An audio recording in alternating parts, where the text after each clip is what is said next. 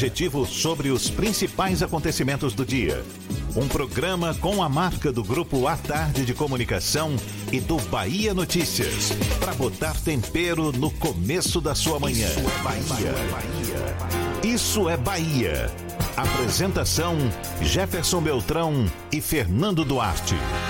Isso é Bahia. Oferecimento Ferreira Costa. Tudo para casa, construção e decoração.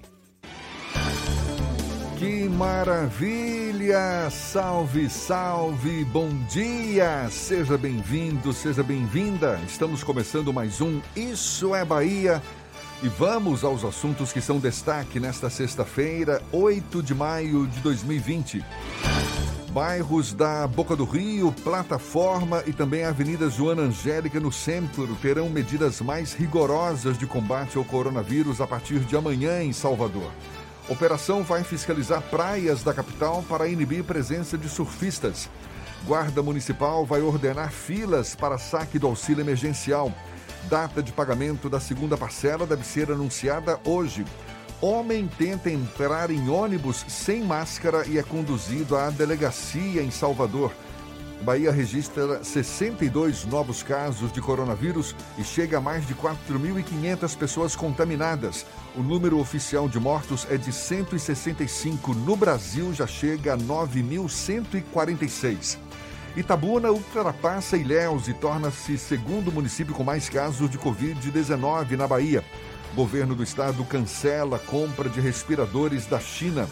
Postos de combustíveis são pontos de coleta da campanha para ajudar o Hospital Martagão Gesteira. Suspeito de liderar a organização criminosa mais procurado de Salvador morre em confronto com a polícia.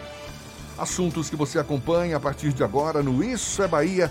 Programa, você sabe, recheado de informação.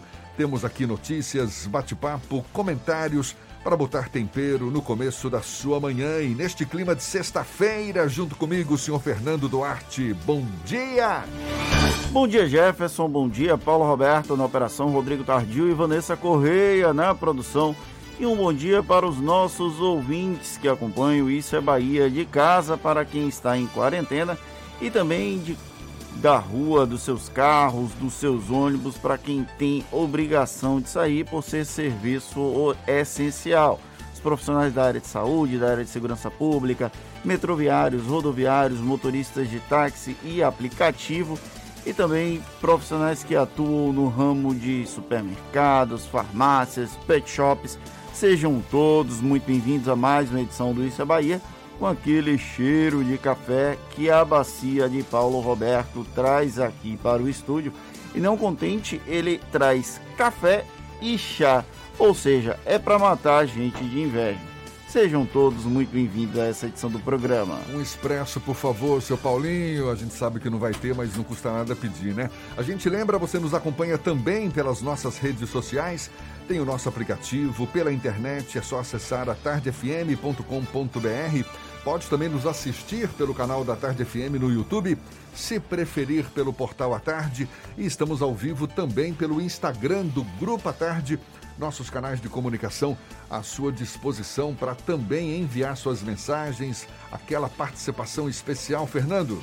WhatsApp é o 719 9311 1010 você pode mandar sua mensagem no YouTube e no Instagram e interagir conosco aqui no estúdio. Tudo isso e muito mais a partir de agora para você.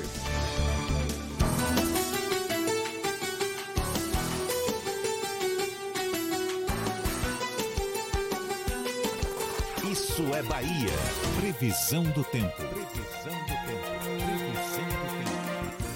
A sexta-feira amanheceu aqui na capital baiana com muitas nuvens, mas o sol também já dá a cara, já dá o ar da graça desde o comecinho da manhã. A temperatura agora é de 25 graus. Bom, o sol aparece, mas muitas nuvens também dominam aí praticamente o céu. A gente fica sabendo se vai ter chuva, se o sol vai, enfim, reaparecer com mais intensidade ao longo do dia. Agora com Ives Macedo e as informações da previsão do tempo. Bom dia, Ives. Bom dia para você, bom dia Fernando Duarte, Paulinho, todo mundo aí no estúdio e para você, ouvinte da Tarde FM aqui do programa Isso é Bahia. Uma ótima sexta-feira para você. Olha, Jefferson, áreas de instabilidade associadas a uma frente fria ainda vão influenciar o tempo em Salvador e na região metropolitana nesta sexta-feira. O tempo deve ficar com o sol entre nuvens agora de manhã, mas tem períodos de nublado, mas na parte da tarde com chuva a qualquer hora. A situação é de atenção, com risco de chuva de moderada a forte intensidade mas que deve ser localizada.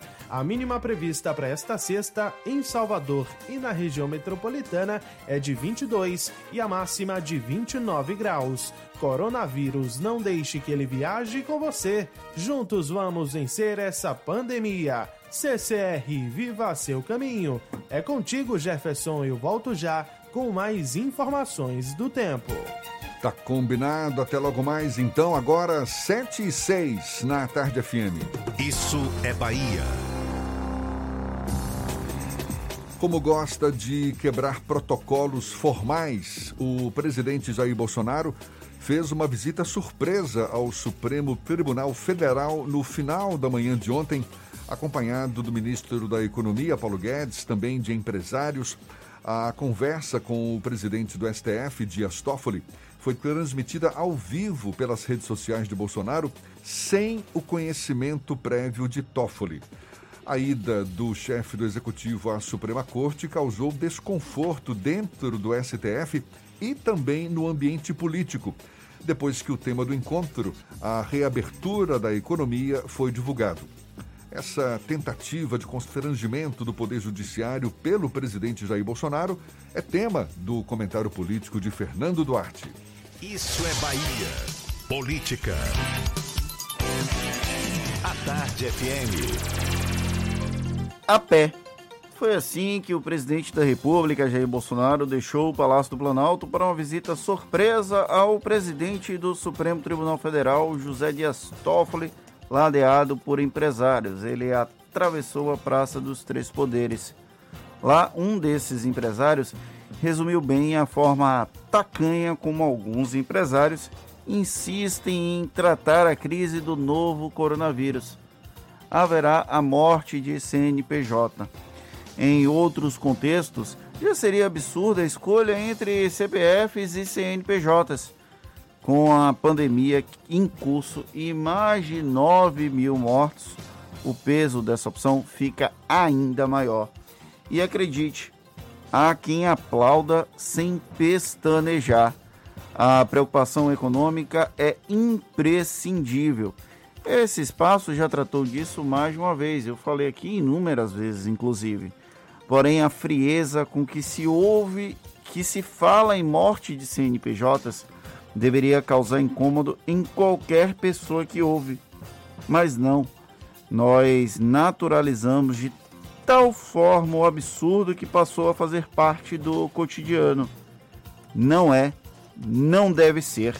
Essa dicotomia esdrúxula entre vidas e economia tem sido alimentada constantemente no Brasil e só atende a interesses de uma classe minoritária e eternamente favorecida na construção histórica do país. A fala do empresário foi inspirada numa declaração do ministro da Economia Paulo Guedes o posto Ipiranga citou que as empresas estão rodando com 40 dos 100 batimentos que deveriam rodar. O citado homem de negócios completou. Aí eu vou ler a aspa dele completa aqui para vocês entenderem. O que a gente não queria é que, por ter estado junto no combate à pandemia, o meu coração que esteve batendo a 40, eu não consigo retomar. Os funcionários caem de novo na nossa folha. Aí eu tenho um inimigo lá fora que é meu adversário comercial prontinho para suprir o mercado interno. Aí então haverá a morte de um CNPJ. Esquecem eles que para que haja consumo é necessário que exista uma estrutura social que permita o funcionamento da máquina. Caso seja feita a vontade daqueles que desejam o isolamento vertical, sabe-se lá Deus o que é isso, o impacto das mortes será tão amplo que o Brasil demorará ainda mais para se recuperar do trauma.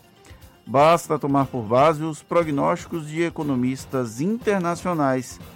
Quando antes as medidas restritivas cumprirem suas expectativas, mais rápida será a retomada econômica. Talvez o imediatismo do lucro deixe muita gente cega. Nada impede, no entanto, que nós sigamos resignados para tecer críticas a posturas que tratem pessoas como números. Empresas importam, sim, porém vidas deveriam importar mais. A travessia a pé da Praça dos Três Poderes não foi uma demonstração de humildade, foi, no máximo, uma tentativa de parecer um pouco mais humano. Essa visita surpresa de Jair Bolsonaro ao Supremo, com empresários fazendo um clamor pela reabertura da economia, ficou parecendo uma tentativa de transferir para o Supremo a responsabilidade pelo impacto econômico da pandemia no país. Mas já há quem diga que essa tentativa acabou sendo frustrada porque o próprio Dias Toffoli acabou argumentando, dizendo que é muito mais viável um diálogo aberto do governo federal com os estados ou seja, uma, um gabinete de crise que seja aberto a sugestões de estados, municípios, para juntos encontrarem uma solução para essa crise, não é? Essa tentativa de constrangimento foi porque o STF foi quem determinou que estados e municípios têm autonomia Exatamente. para decretar o fechamento ou abertura de atividades comerciais. E o presidente Dias Toffoli defendeu o presidente do STF defendeu que houvesse sim uma articulação entre todos os entes federativos, entre todos os poderes da República, justamente para tentar evitar que é, o Brasil descambe total ah, nessa pandemia, porque infelizmente nós não temos uma situação articulada entre os poderes, entre os entes federativos e, por enquanto, governos e prefeituras é quem tem efetivamente tomado medidas que tentam coibir o avanço do novo coronavírus. Os, os profissionais, os empresários que defendem a abertura total da, da economia, eles parece que não têm noção ainda do que é essa crise do novo coronavírus, a quantidade de pessoas mortas. Eu posso lembrar, por exemplo, da patética fala do Júnior Dusk, que é o dono da rede de restaurantes Madeiro, que falava: ah, não tem problema não, pode reabrir tudo porque só vão causar 7 mil mortes. São mais de 9 mil e ainda estamos longe do pico do coronavírus. É, são duas teses defendidas, não é? A de que o isolamento social, que o fechamento da economia por causa da pandemia vai provocar uma consequência negativa muito pior do que se houver um afrouxamento desse distanciamento, dessa, dessas medidas de restrição. E a teoria e a tese de que se não houver esse distanciamento social ou essas restrições, as consequências econômicas é que serão muito piores. É uma discussão de ideias. É uma discussão bem polêmica e aí eu vou trazer duas manchetes que é, surgiram na minha timeline que simbolizam bem o Brasil. O prefeito de Belém, o governador do estado do Pará, é, considerou empregadas domésticas como atividades essenciais, ou seja, durante o lockdown elas poderão se deslocar normalmente para o trabalho. E Belém, como nós sabemos, já vive uma crise por conta do novo coronavírus. Só que tem uma outra manchete que é ricos, pessoas ricas de Belém são transferidas de UTI aérea para fora do Pará.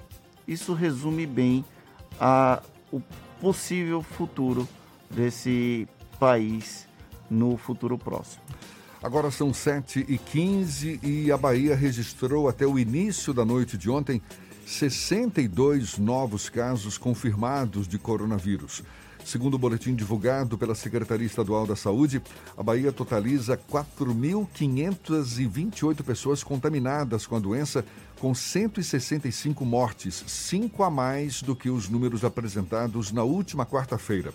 De acordo com a CESAB, na Bahia, dos 855 leitos disponíveis do SUS exclusivos para a Covid-19, 432 possuem pacientes internados, o que representa uma taxa de ocupação de 51%. No que se refere aos leitos de UTI adulto e pediátrico, dos 422 leitos exclusivos para o coronavírus, 228 possuem pacientes internados, taxa de ocupação de 54%. E o Brasil tem mais de 600 mortes por Covid-19 pelo terceiro dia seguido. O total de óbitos é de 9.146. O país já soma 135.106 casos confirmados de coronavírus. Voltando a falar daqui da Bahia, o município de Itabuna, com 283 casos confirmados de Covid-19, ultrapassou Ilhéus, com 275 casos, e tornou-se o segundo município com mais registros da doença aqui na Bahia, conforme também boletim divulgado pela Secretaria Estadual da Saúde. Os dois municípios são vizinhos e juntos são o principal foco do novo coronavírus no interior baiano. A ultrapassagem no número de casos indica que o município Grapiúna enfrenta uma velocidade de contágio maior do que a de Ilhéus, o que acende um sinal de alerta acerca da efetividade das medidas de isolamento tomadas na cidade. Salvador ainda lidera com 2.877 casos confirmados desse novo coronavírus na Bahia.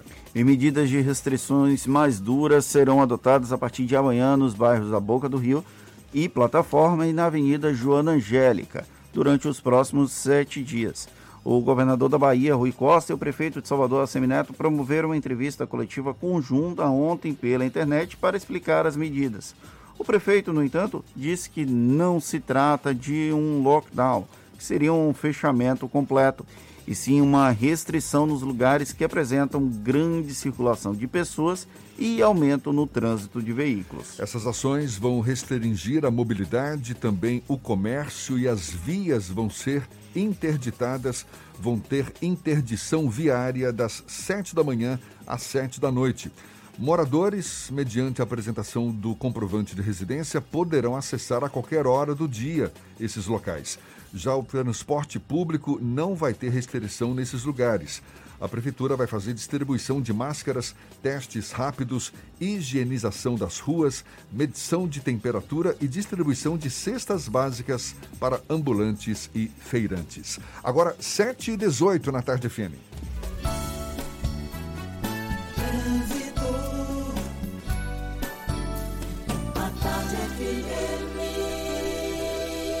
Oferecimento: Monobloco, Auto Center de portas abertas com serviço de leva e trás do seu carro. Muita gente já circulando de carro pela Grande Salvador. Claro, você também, sei, vai pegar o carro já já. Então a gente tem informações valiosas para você. Cláudia Menezes está a postos. Bom dia, Cláudia. Bom dia para você, Jefferson. Bom dia também para toda a turma do Isso é Bahia. Começo com algumas informações. Que a partir de amanhã haverá alteração no trânsito na Avenida Joana Angélica, lá no centro da cidade, no bairro da Boca do Rio e em plataforma no subúrbio. Atenção para a interdição de algumas ruas internas dessas regiões entre 7 da manhã e 7 da noite. Só será permitido o acesso de moradores que apresentarem comprovante de residência. Essas medidas fazem parte das ações para a prevenção do coronavírus. Coronavírus, não deixe que ele viaje com você. Juntos vamos vencer essa pandemia. CCR, viva seu caminho. Volto com você, Jefferson. Obrigado, Cláudia. A Tarde FM de carona com quem ouve e gosta. Operação vai fiscalizar praias de Salvador para inibir presença de surfistas. E o exame para a Covid-19 daquele paciente que causou o princípio de incêndio no Hospital Espanhol aqui em Salvador deu negativo. A gente dá os detalhes já já. Agora, 7h20 na Tarde FM. Você está ouvindo Isso é Bahia. Baiano é assim, né? Antes de comprar, tem que pesquisar preço. Mas agora, até isso dá para fazer de casa. Chegou o Preço da Hora Bahia, o app que mostra os preços dos produtos e estabelecimentos perto de você. Encontre preços atualizados com base nas últimas notas emitidas, além de históricos, comparativos e muito mais. Acesse preçodahora.ba.gov.br ou baixe o aplicativo, pesquise, economize e o mais importante, fique em casa. Governo do Estado. Você sabe o que a Assembleia faz? Faz valer os seus direitos. Valorizando uma pauta pró-municípios que garante os recursos das cidades do interior. Além disso, a ALBA debate normas para o transporte complementar, beneficiando quem não é atendido pelo sistema. E atenta ao que acontece no dia a dia, a ALBA cobra ações para preservar a segurança das barragens existentes na Bahia. Porque para a Assembleia, garantir o direito dos baianos é o nosso dever. Assembleia Legislativa da Bahia, fazendo valer. Monobloco, o pneu mais barato da Bahia. 0800 111 70 80 e a hora certa. Agora, 7h20, a Tarde FM, quem ouve gosta. Você sabia que na Monobloco os pneus velhos deixados pelos clientes podem virar chachim, cadeira e até asfalto? E que a Monobloco apoia o esporte amador e a cultura? E que também na Monobloco uma parte do lucro do serviço do seu carro você pode direcionar para algumas instituições beneficentes? Não sabia? Então se ligue. Monobloco faz tudo de mecânica e tem o pneu mais barato da Bahia. Água de Meninos, Lauro de Freitas e Abrantes. 0800 111 7080. Voltamos a apresentar Isso é Bahia. Um papo claro e objetivo sobre os acontecimentos mais importantes do dia. Agora, 7 e 22 a gente segue juntos pela Tarde FM. Temos notícias da redação do portal Bahia Notícias. Lucas Arrasa, quem está a postos. Bom dia, Lucas. Bom dia, Jefferson. Bom dia, Fernando. Eu começo falando do suplente do senador Jacques Wagner, o Bebeto Galvão. Ele está recuperado da Covid-19 e teve alta do Hospital Aliança em Salvador nessa quinta-feira. O ex-deputado foi internado no último dia 23 de abril com febre alta, baixa oxigenação do sangue e comprometimento dos pulmões e dos rins. Ao sair do hospital, Bebeto comentou que passou por dias difíceis e que definitivamente a Covid-19 não era uma gripezinha e músicos e artistas serão incluídos no programa de auxílio Salvador por Todos da Prefeitura da capital. As cestas básicas serão entregues na próxima segunda-feira e diversas categorias de trabalhadores autônomos afetados pela crise vão passar a receber o benefício. As cestas serão distribuídas a profissionais como cantores, percussionistas e compositores. Lembrando que o Salvador por Todos também paga um auxílio de 270 reais. Eu sou Lucas Arraes, falo direto da redação do Bahia Notícias para o programa Isso é Bahia. É com vocês aí do estúdio. O exame do paciente que provocou um princípio de incêndio em uma ala da enfermaria do Hospital Espanhol, aqui na capital baiana, deu negativo. Ele estava internado na unidade de campanha para tratamento exclusivo de pessoas com Covid-19 e tentou fugir. O paciente sofreu fraturas, teve também traumatismo ao cair na tentativa de fuga, foi transferido para o Hospital Municipal depois, no bairro de Cajazeiras. Ele passou por uma cirurgia, está em coma induzido. Na tentativa de evitar outros casos parecidos com o deste agricultor, o Hospital Espanhol instalou grades nas janelas. Os usuários do sistema Ferrybolt passaram a contar com um intervalo de duas horas entre uma viagem e outra. De acordo com a GERBA, a agência que regula o transporte no estado, o quadro de horário de travessias entre Salvador e a ilha de Taparica sofreu alteração. Os oito horários diários do sistema Ferryboat continuam sendo ofertados, mas as saídas ocorrem a cada duas horas de segunda a sexta. Os horários são 6, 8 e 10 da manhã, meio-dia, 2, 4 e 6 da tarde, além das 8 da noite. E as praias de Salvador estão sendo fiscalizadas para inibir a presença de surfistas e banhistas durante o isolamento social. A operação busca conter a presença de cidadãos tanto na faixa de areia quanto no mar.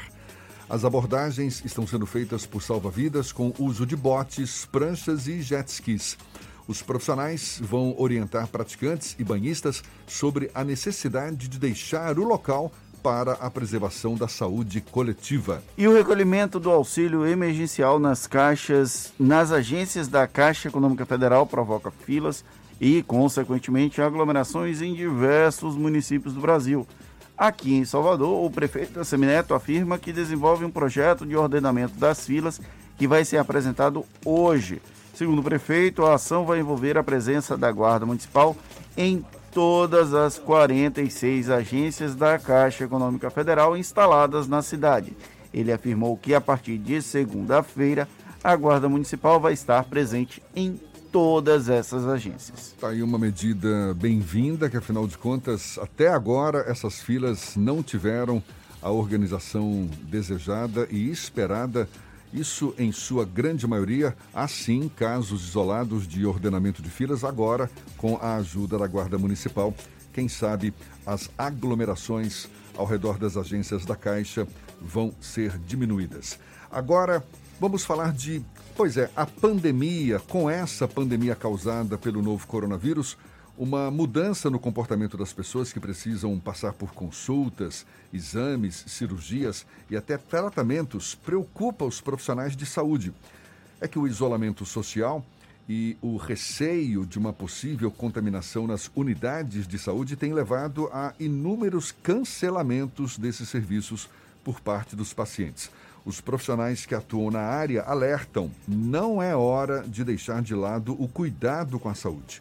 Quem conversa conosco sobre o assunto é o presidente da Associação de Hospitais e Serviços de Saúde da Bahia, Mauro Adan.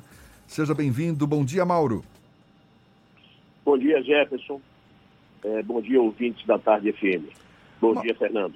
Mauro, por mais que as instituições de saúde tenham que obedecer os requisitos, os protocolos de segurança, incluindo uso de EPIs por todos, para todos os profissionais, além de álcool disponível para pacientes e visitantes, como é exigido hoje em tempos de pandemia, existe um temor natural de muita gente em relação à chamada infecção hospitalar. Como tranquilizar as pessoas de que, especialmente agora, com essa pandemia de coronavírus, é seguro se dirigir a hospitais e clínicas, sejam particulares ou da rede pública? Jefferson, esse temor ele é natural e ele é justificável. Nós estamos no momento de uma crise na saúde mundial. É, o que nós temos sempre orientado a, a todos do sistema de saúde suplementar, que é o nosso público mais direto, é que eles dividam estas suas ansiedades, essas suas preocupações com seu médico de confiança. Ou seja, não tomem decisões isoladamente quem tem uma cirurgia eletiva, já programada, já autorizada pelas operadoras de plano de saúde, que não foi realizada em função desse, desse momento, não decida não fazer, não tome a decisão unilateral. Procure seu cirurgião, procure seu médico de confiança, divida com ele as suas ansiedades e as suas preocupações. Ele tem todo o conhecimento técnico da, da cirurgia, da patologia que o paciente tem e também todo o conhecimento das iniciativas que as instituições de saúde estão fazendo para poder preservar seus usuários. Assim como quem também tem sintomas, quem também tem tratamentos continuados, quem tem patologias instaladas, procure as clínicas, procure os laboratórios, procure as clínicas de imagem, de oncologia, procure a instituição de saúde de confiança e médico de confiança para decidir o encaminhamento do seu tratamento. Mauro, a telemedicina tem sido uma, um recurso super bem-vindo em tempos de, de, de, pandemia, já tem sido utilizado em muitos, muitas instituições de saúde. Como é que está? Como é que você avalia essa ferramenta ela tem sido mais utilizada também aqui na Bahia. As instituições de saúde elas têm oferecido essa opção, tanto as instituições como os profissionais de saúde também? Sim, Jefferson. A telemedicina é, é uma realidade, já vinha acontecendo antes. É, ela agora foi regulamentada pela Agência Nacional de Saúde nesta fase da, do decreto de calamidade pública e ela está sendo mais utilizada. Mas como qualquer, qualquer ferramenta e qualquer processo inovador, ela tem as suas limitações, certo? Não são todas as especialidades, não são todas as patologias e os sintomas que podem ser solucionadas pela telemedicina ou pela teleconsulta. As instituições de saúde estão oferecendo, a Agência Nacional de Saúde regulamentou, nós não temos ainda todas as operadoras de plano de saúde oferecendo é, a opção da telemedicina, porque é algo muito novo, isso está sendo também é, regulamentado e ajustado pelas, pelas operadoras de plano de saúde, mas é uma realidade que atende a parte do, da necessidade do, do cliente. Mas as nossas instituições de saúde, Jefferson, é, elas estão muito, muito estruturadas para cuidar é, do usuário, do paciente, neste momento de pandemia, oferecendo a eles a garantia que eles precisam para ir para o atendimento. Se nós falarmos de instituições hospitalares, nós vamos falar de fluxos dentro das emergências, das urgências, das áreas de internação, sejam elas é, internamentos normais ou UTI, fluxos diferentes de pacientes com suspeita de Covid ou com Covid e de outros pacientes com outras patologias. Equipes médicas distintas, equipes de enfermagem distintas, os fluxos não se cruzam para não haver contaminação. Isso está muito bem estabelecido, protocolos muito bem definidos dentro das unidades hospitalares.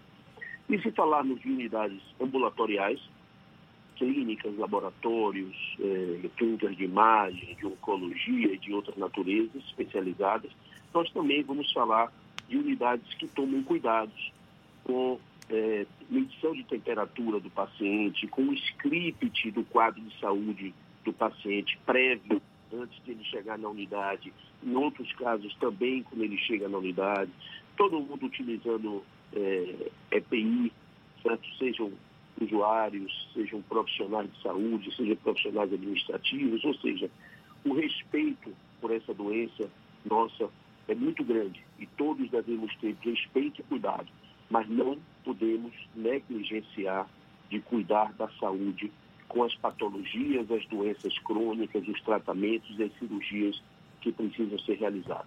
Procure sua instituição de saúde, procure seu médico para definir o melhor encaminhamento. Mauro, nós conversamos há algum tempo com o diretor médico do Hospital Aliança e ele comentava sobre a preocupação que as pessoas que estão sofrendo com algumas comorbidades estão com receio de ir à unidade hospitalar por conta dessa questão do risco de contaminação com a Covid-19. Você tem dados sobre uma eventual redução do número de pessoas que procuram unidades hospitalares por conta de outras doenças, pra, por, pelo receio de contaminação pelo novo coronavírus? Sim, Fernando. O, a nossa taxa de ocupação das, das, instituições de saúde como um todo, as hospitalares, as ambulatoriais, ela no mês de abril, ela ficou na média entre 30% e 40%.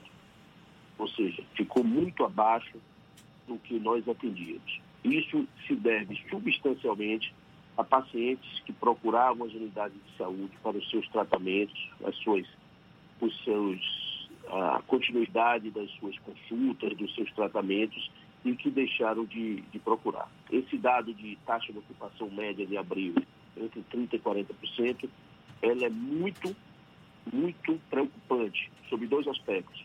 Primeiro, sobre o aspecto que esses baianos não estão cuidando da saúde como deveriam.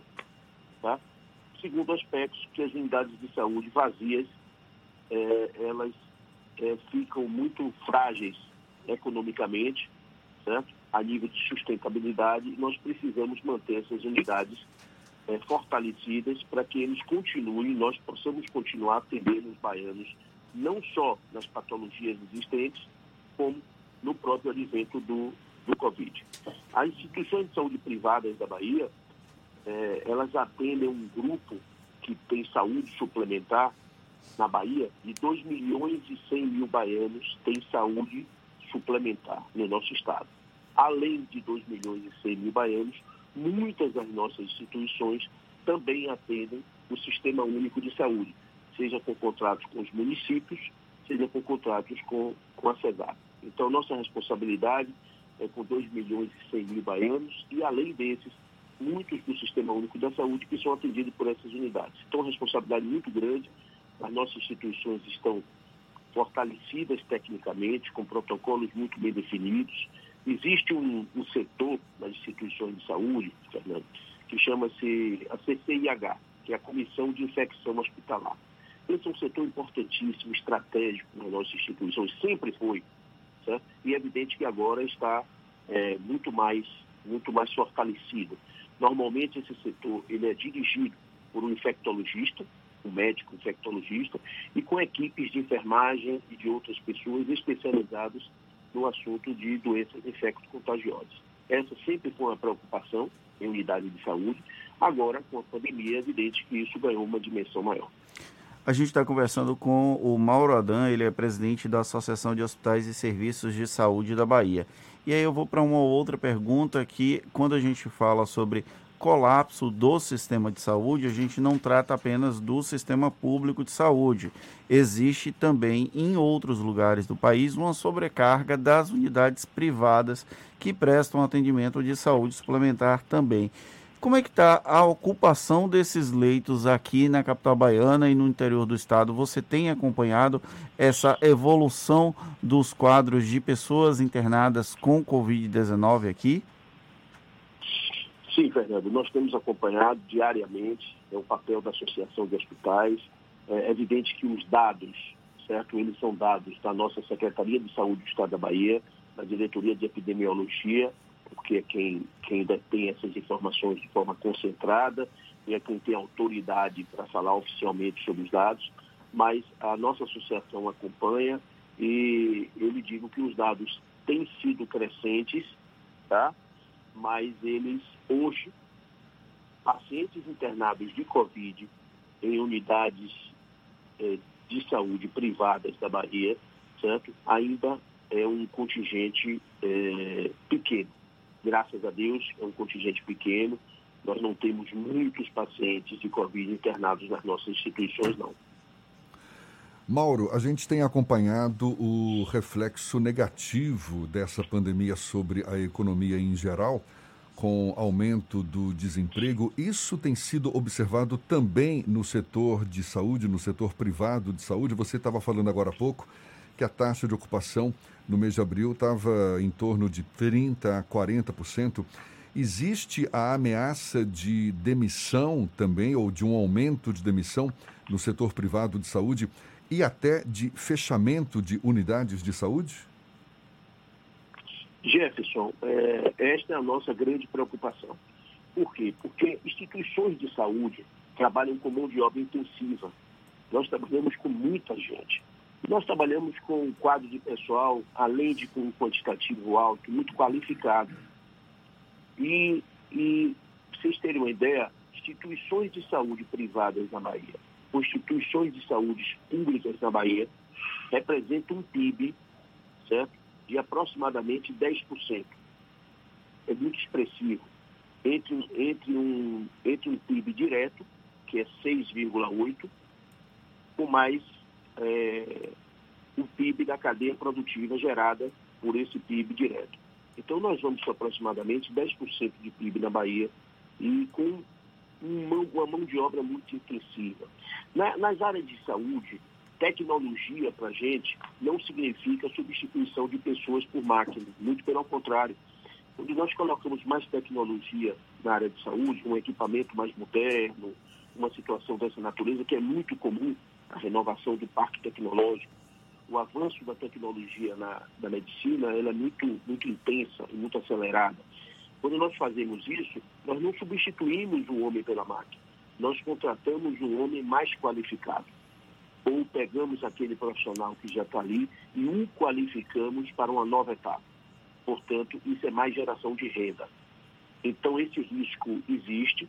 Existe o risco de, se a taxa de ocupação permanecer nesse patamar, nós é, chegarmos ao quadro de termos um, um, processo de demissão, certo? Muito grande, mas não podemos pensar nessa possibilidade, temos que trabalhar sobre outra ótica, porque as instituições precisam ficar abertas, precisam ficar sustentáveis porque nós precisamos continuar cuidando da saúde das pessoas, das patologias existentes e na grande ameaça que estamos enfrentando em todo o mundo, que é a pandemia do Covid.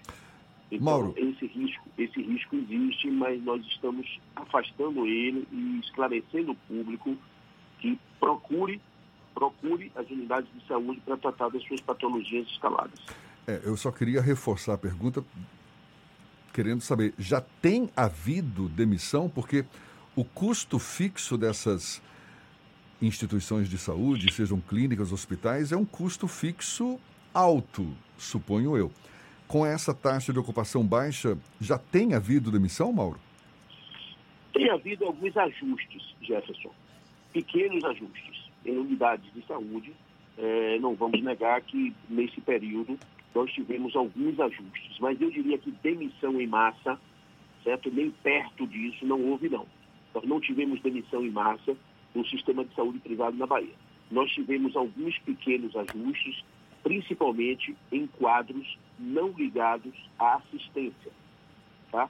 Em quadros de back-office das instituições, que as instituições fizeram pequenos ajustes, pequenos, eh, usando as MPs do governo, de suspensão de contrato de trabalho, algumas situações desse tipo, mas nunca, até agora, nada na assistência. Muito pelo contrário. Eu diria que a assistência está reforçada. A assistência está reforçada, a higienização está reforçada nas instituições, porque nós trabalhamos com profissionais de saúde, mas trabalhamos com profissionais de higienização, profissionais de portaria, com profissionais de, de cozinha industrial, de segurança, enfim. O quadro, o quadro de uma instituição de saúde ele é, ele é de, de múltiplas é, atividades e profissões. Mas não temos, até então, esperamos não ter, Jefferson, demissão em massa na instituição de saúde. Muito pelo contrário. Temos pequenos ajustes nas áreas administrativas e reforço na área de assistência. Mauro, você acredita que essa pandemia vai causar transformações no setor de saúde suplementar e quais seriam essas transformações? Fernando, é, sem dúvida, vai causar transformações sim, certo?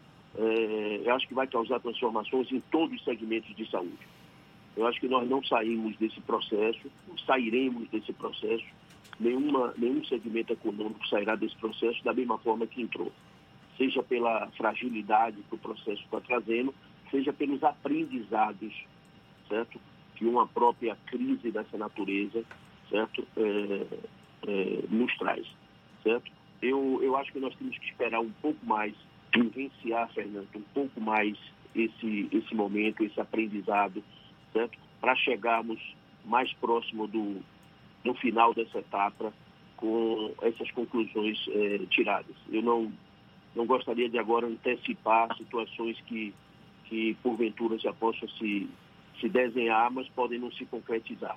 Acho que podemos conversar em outra oportunidade sobre novos modelos e novas etapas que nós teremos na, no mercado de saúde pós-pandemia.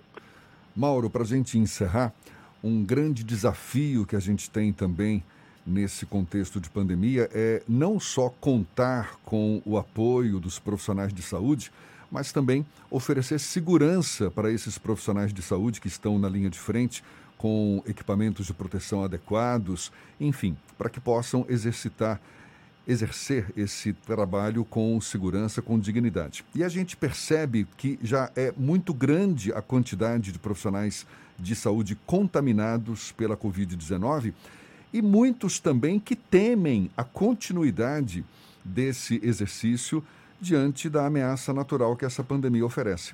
Você tem percebido uma, de, digamos, um, um, um receio de profissionais que estão preferindo não ir para as unidades de saúde. A gente, inclusive, observa o governo do estado tem aí é, feito seleção de novos profissionais, algumas instituições de saúde também abrindo vagas para novos profissionais.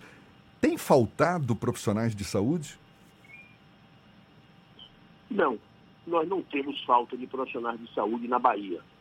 Agora, esse receio é, que tem acontecido em alguns, em alguns momentos, ele, ele, é, ele, é, ele tem acontecido, ele é perceptível, ele até entendemos a, a situação, mas as instituições de saúde, é, as, as gestões públicas têm feito um esforço muito grande, certo? Têm oferecido os equipamentos de proteção individual, não só equipamento de proteção individual, atrás do equipamento de proteção individual existe um protocolo, existe toda uma, uma metodologia de como usar aquilo, como retirar, como vestir para não haver contaminação, enfim, existe um protocolo técnico muito bem definido.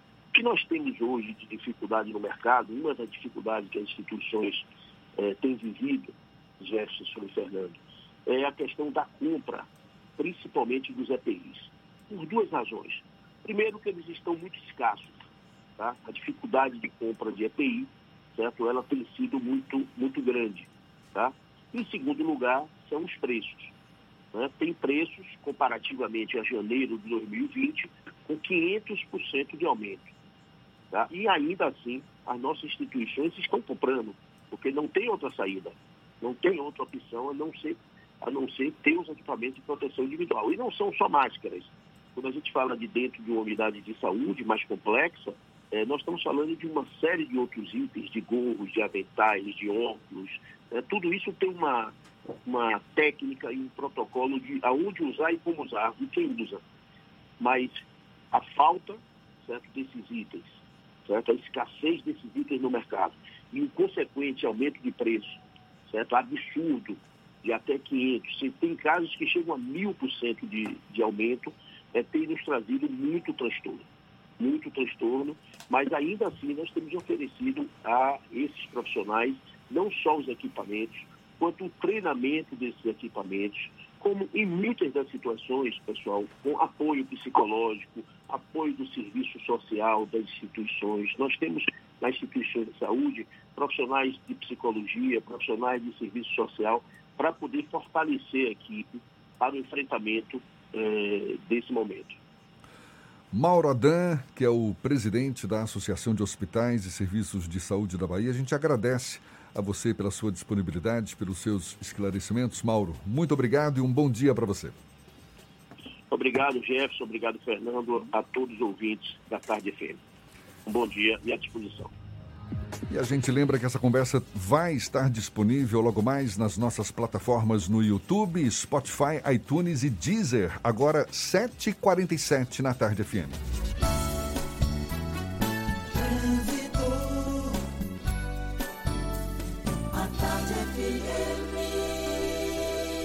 Oferecimento: Monobloco, Auto Center de portas abertas com serviço de leva e trás do seu carro. Temos novas informações com Cláudia Menezes. É você, Cláudia. Oi, Jefferson. Tô de volta e com informação para você que pretende ir para a ilha. O sistema do ferryboat permanece com horários reduzidos e as viagens passam a ser a cada duas horas para tentar diminuir o tempo de espera nos terminais. Já no final de semana, a operação segue suspensa. Hoje, o próximo ferry vai sair daqui a pouco, às 8 da manhã, e já tem fila de veículos chegando na feira de São Joaquim. Coronavírus, não deixe que ele viaje com você. Juntos vamos vencer essa pandemia. CCR, viva seu caminho. Volto com você, Jefferson. Valeu, Cláudia. Tarde FM de carona com quem ouve e gosta. Postos de combustíveis são pontos de coleta da campanha para ajudar o Hospital Martagão Gesteira. A gente dá os detalhes ainda nesta edição, agora 7h49 na Tarde FM. Você está ouvindo Isso é Bahia. Irmãs e irmãos, meu abraço apertado vai aqui nessa canção. Com amor, obrigado por sua dedicação. Tantas vidas hoje estão em suas mãos. Quem acolhe, quem cuida, quem cura, em cidade e coração. Você que encara essa luta na rua, não se sinta só. Pois nada vale mais do que a vida, ela é o bem maior. Vai na fé, vai na paz, estamos em casa numa só voz. Vai pelos seus, vai pelos nossos, vai por todos A nós. todos os profissionais que salvam vidas e cuidam das pessoas. Uma homenagem do governo do estado. Você sabia que na Monobloco os pneus velhos deixados pelos clientes podem virar chachim, cadeira e até asfalto? E que a Monobloco apoia o esporte amador e a cultura? E que também na Monobloco uma parte do lucro do serviço do seu carro você pode direcionar para algumas instituições beneficentes? Não sabia? Então se ligue. Monobloco faz tudo de mecânica e tem o pneu mais barato da Bahia. Água de Meninos, Lauro de Freitas e Abrantes. 0800 111 7080. Central Papelaria, os melhores preços e a maior variedade em material escolar e escritório da Bahia e a hora certa. A tarde FM 10 para as 8.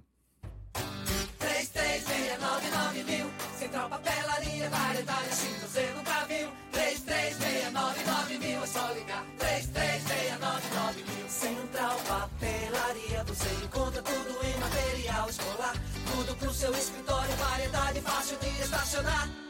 3369 Ligue 3369 mil, a maior variedade em material escolar e de escritório. Central Papelaria Lauro de Freitas. 3369 mil. Voltamos a apresentar Isso é Bahia. Um papo claro e objetivo sobre os acontecimentos mais importantes do dia. Já já tem as dicas da Marcita para você se divertir neste fim de semana. Fernando está na expectativa de ter um pagodão nesse sábado para ele. pagodinho domingo. É, mas ó, se tiver vai ser só virtual, só em lives, viu? Sinto muito, não vai ser dessa vez que você vai cair nessa rasqueira. Bom, essas dicas já já para você. Primeiro vamos à redação do Portal à Tarde com Thaís Seixas. Também tem novidades para gente. Bom dia, Thaís. Oi, Jefferson, bom dia. Bom dia, Fernando, e a você que acompanha o nosso programa. Donos de hotéis, pousadas, bares e restaurantes comemoram a decisão liminar provisória que suspende a cobrança das contas de energia elétrica das empresas do setor pelo período de 120 dias. A autora da ação contra a Coelba foi a Federação Baiana de Hospedagem e Alimentação, que divulgou o resultado ontem. Segundo o presidente da entidade, Silvio Pessoa, a medida vai beneficiar aproximadamente 4 mil hotéis e 26 mil bares e restaurantes. Já o presidente da Associação Brasileira de Bares e Restaurantes, Leandro Menezes, afirma que a conta de luz chega a representar entre 8% e 15% do faturamento. A Coelba informou que não foi notificada sobre a decisão liminar que determina a suspensão da cobrança. E 21 mil brasileiros que estavam retidos no exterior conseguiram retornar ao Brasil, informou ontem o ministro-chefe da Casa Civil, Braga Neto. Segundo ele, os últimos grupos chegaram do Suriname, Paquistão e Portugal. Desde março, países do mundo inteiro passaram a determinar o fechamento de fronteiras com fortes restrições à aviação, o que resultou na retenção de brasileiros no exterior. A repatriação é feita a partir de uma articulação entre o Ministério das Relações Exteriores e as companhias aéreas.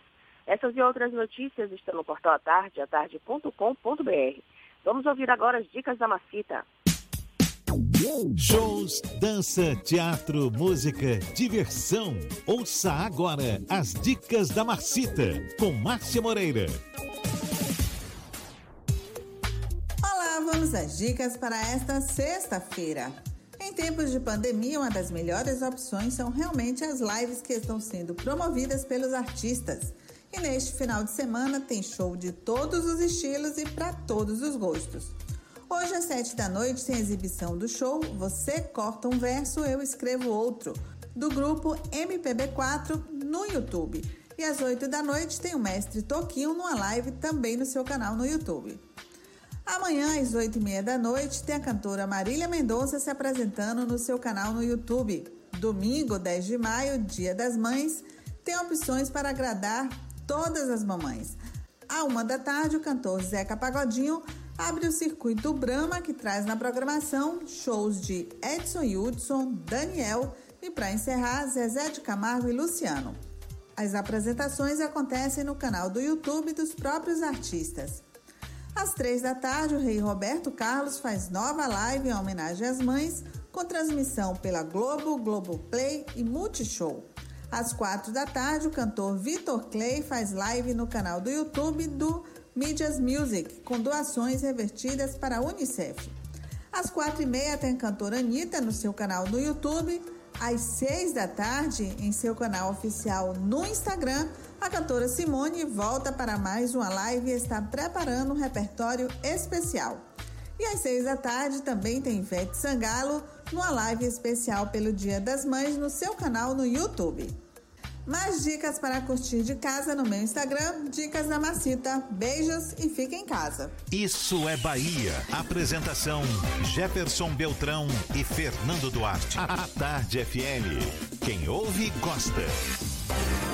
O Hospital Martagão Gesteira, que há 55 anos atende a mais de 80 mil crianças e adolescentes de famílias carentes do estado da Bahia, está precisando de ajuda para continuar realizando esse seu trabalho social.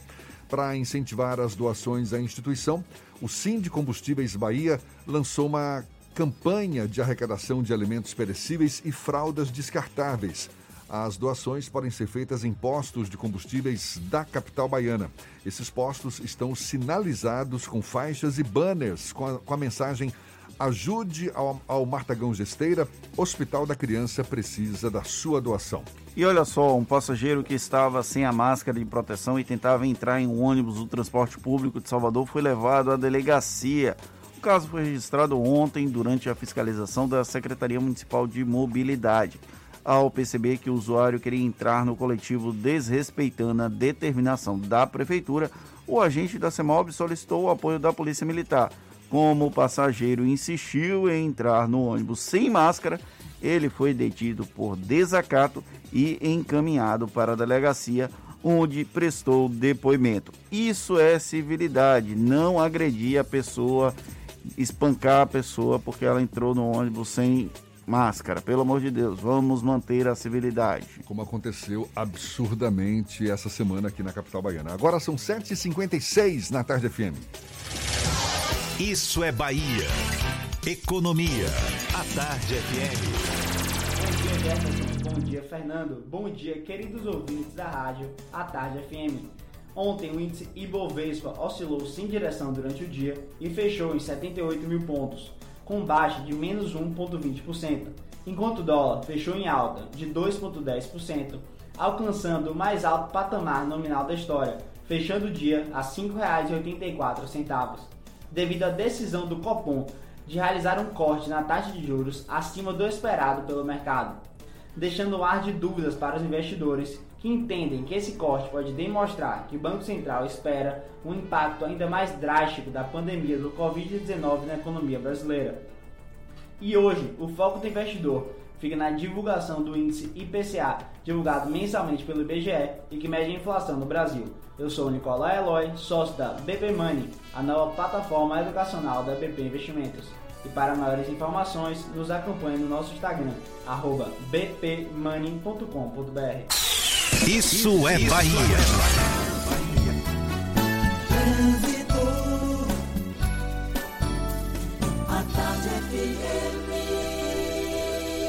Oferecimento: Monobloco, Auto Center de portas abertas com serviço de leva e trás do seu carro. Cláudia Menezes, de olho nos motoristas, tem novidades, Cláudia? Oi, Jefferson. Já tem um pouco de intensidade agora lá na região das Sete Portas, nos dois sentidos por causa de obras. Em outro ponto, em Brotas, a Avenida Dom João VI apresenta um pouco de retenção nas imediações da rua Valdemar Falcão. E lá no subúrbio, quem sai de Paripe encontra a lentidão no trecho final da estrada da Base Naval de Aratu, no acesso à BR-324. Coronavírus, não deixe que ele viaje com você. Juntos vamos vencer essa pandemia. CCR viva seu caminho. Volto contigo, Jefferson. A Tarde FM de carona com quem ouve e gosta. A gente faz o intervalo e volta já já para falar para toda a Bahia, 7h59 na Tarde FM. Você está ouvindo Isso é Bahia. Baiano é assim, né? Antes de comprar, tem que pesquisar preço. Mas agora, até isso dá para fazer de casa. Chegou o Preço da Hora Bahia, o app que mostra os preços dos produtos e estabelecimentos perto de você. Encontre preços atualizados com base nas últimas notas emitidas, além de históricos, comparativos e muito mais. Acesse preçodahora.ba.gov.br ou baixe o aplicativo, pesquise, economize e o mais importante, fique em casa. Governo do Estado Você sabe o que a Assembleia faz? Faz valer os seus direitos. Lutando para evitar a saída da Petrobras e manter empregos e investimentos no Estado. Também cria políticas que valorizam as mulheres, os negros, o público LGBT e a oferta de uma educação de qualidade para indígenas. E ainda dão prioridade de matrícula em escolas públicas às crianças filhas de vítimas de violência doméstica. Porque para a Assembleia, garantir o direito dos baianos é o nosso dever. Assembleia Legislativa da Bahia, fazendo valer. Quando o assunto é segurança do paciente, o Hospital Santa Isabel é referência internacional.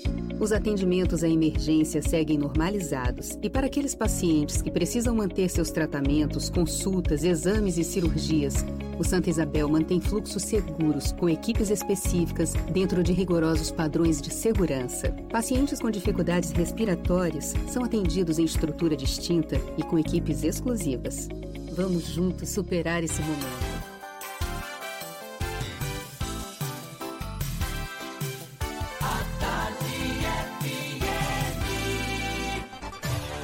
Atenção, emissoras afiliadas à Tarde FM. Em 5 segundos, isso é Bahia para todo o estado.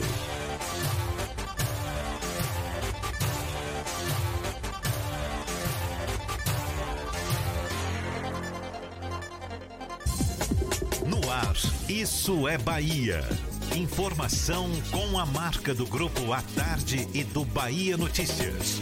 Política, segurança, saúde, cidadania. Isso é Bahia. Apresentação: Jefferson Beltrão e Fernando Duarte. A Tarde FM. Quem ouve, gosta. Que maravilha! Salve, salve! Bom dia! Seja bem-vindo, seja bem-vinda. A partir de agora, Isso é Bahia em rede com emissoras de todas as regiões do estado. E vamos aos assuntos que são destaque nesta sexta-feira, 8 de maio de 2020. Bairros da Boca do Rio e Plataforma e avenidas 7 e Joana Angélica no centro terão medidas mais rigorosas de combate ao coronavírus a partir de amanhã em Salvador. Guarda Municipal vai ordenar filas para saque do auxílio emergencial. Data de pagamento da segunda parcela deve ser anunciada hoje. Bahia tem 62 novos casos de coronavírus e chega a mais de 4.500 pessoas contaminadas. O número oficial de mortos é de 165. No Brasil já chega a 9.146. Governo do estado cancela a compra de respiradores da China. Município de Guanambi abre seleção para profissionais da área de saúde. Suspeito de liderar a organização criminosa mais procurado de Salvador morre em confronto com a polícia. Isso é Bahia, programa recheado de informação. Temos aqui notícias, bate-papo, comentários para botar tempero no começo da sua manhã e neste clima de sexta-feira, senhor Fernando Duarte. Bom dia! Bom dia, Jefferson. Bom dia, Paulo Roberto. Na operação, Rodrigo Tardio e Vanessa Correia na produção. E um bom dia para as nossas queridas emissoras parceiras e afiliadas. A Líder FM de Irecê, Cidade FM de Luiz Eduardo Magalhães, Itapuí FM de Itororó, Eldorado FM de Teixeira de Freitas, RB Líder FM de Rui Barbosa, Serrana Líder FM de Jacobina, 93 FM de Jequié, Interativa FM de Itabuna, Ativa FM de Eunápolis e Cultura FM de Paulo Afonso. Sejam todos muito bem-vindos a mais uma edição do Isso é Bahia. A gente lembra, você nos acompanha também pelas nossas redes sociais, tem o nosso aplicativo, pela internet é só acessar a tardefm.com.br. Estamos aqui também na plataforma do YouTube, a Tarde FM no YouTube, para você nos assistir, se preferir, pelo portal à tarde e também pelo Instagram do Grupo à Tarde. Estamos ao vivo para você. Claro, são nossos canais de comunicação para também enviar suas mensagens, suas participações, não é isso, Fernando? Exatamente, você pode mandar suas mensagens para o WhatsApp no 71993111010 e também interagir conosco no YouTube ou no Instagram. Mande a sua mensagem e fale conosco aqui no estúdio. Tudo isso e muito mais a partir de agora para você.